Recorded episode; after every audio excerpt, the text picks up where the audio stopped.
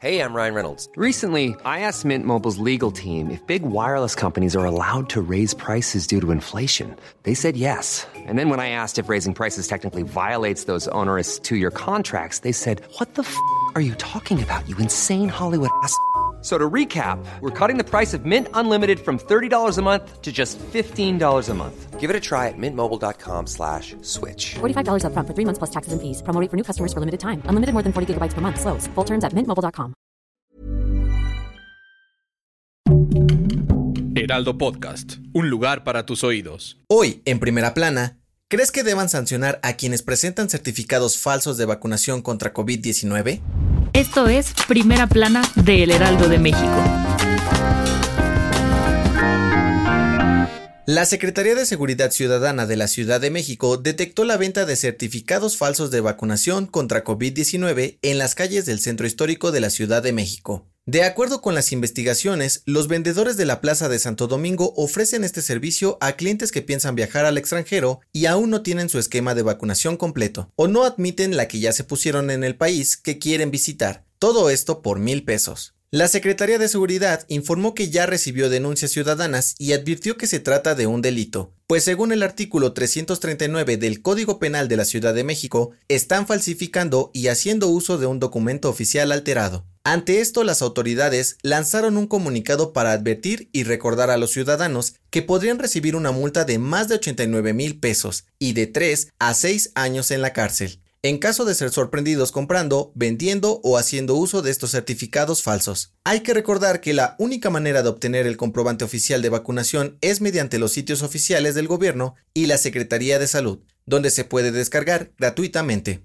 Con información de Carlos Navarro. Si te gusta Primera Plana, no olvides seguir nuestro podcast en Spotify para estar al día de las noticias más importantes. Aunque aún falta más de dos años para las elecciones presidenciales del 2024, ya es un tema de moda entre la política mexicana. Hace unos días, el presidente Andrés Manuel López Obrador destapó a sus posibles sustitutos como Marcelo Ebrard y Claudia Sheinbaum, además de que otros personajes como Ricardo Monreal también levantaron la mano para ser considerados por Morena para las próximas elecciones presidenciales. Es por esto que los diputados federales de Morena y del Partido Verde Ecologista también se unieron a la conversación y aseguraron que van a mantener la alianza Juntos Hacemos Historia, junto al Partido del Trabajo para competir en las elecciones del 2024. En entrevista exclusiva para el Heraldo de México, el coordinador del Partido Verde en la Cámara de Diputados, Carlos Puentes Salas, dijo que con esto buscan fortalecer su imagen para que cualquiera que sea el candidato final pueda tener el apoyo de más gente y hacerle frente a los partidos opositores del PAN, PRI y PRD, quienes también mantendrán su coalición Va por México para 2024. Con información de Iván Saldaña. El pasado 22 de julio, el Consejo General del INE aprobó multas por más de 80 millones de pesos al partido Movimiento Ciudadano y al gobernador electo de Nuevo León, Samuel García, debido a gastos no reportados, las publicaciones de su esposa Mariana Rodríguez en redes sociales y aportaciones de familiares a su campaña. Estos rebasaron lo permitido por las autoridades. De acuerdo con los consejeros del INE, Mariana Rodríguez publicó más de mil historias y cerca de 45 fotos desde el inicio de la campaña de su esposo, las cuales fueron consideradas por las autoridades electorales como gastos no reportados, pues ella recibe dinero de cada una de estas publicaciones. Además, consideraron que la campaña de Samuel García se vio beneficiada por estas publicaciones debido a que su esposa usó su poder como influencer para llamar al voto y difundir las propuestas de campaña. Por esta situación, Samuel y Mariana presentaron una queja ante la Comisión Nacional de Derechos Humanos contra el INE por violencia política de género, pues aseguran que no pueden multarla por usar sus redes sociales para compartir imágenes y videos de su propio esposo. Con información de Elia Castillo. En otras noticias, el gobierno de Quintana Roo anunció que exigirán certificados de vacunación o pruebas negativas de COVID no mayores a 72 horas para ingresar a hoteles, centros nocturnos y restaurantes, con el objetivo de frenar los contagios y evitar que el Estado regrese a color rojo en el semáforo epidemiológico. En noticias internacionales, las autoridades de Miami acordaron indemnizar a víctimas y familiares de los 97 fallecidos por el derrumbe del edificio residencial en Surfside el pasado 24 de junio.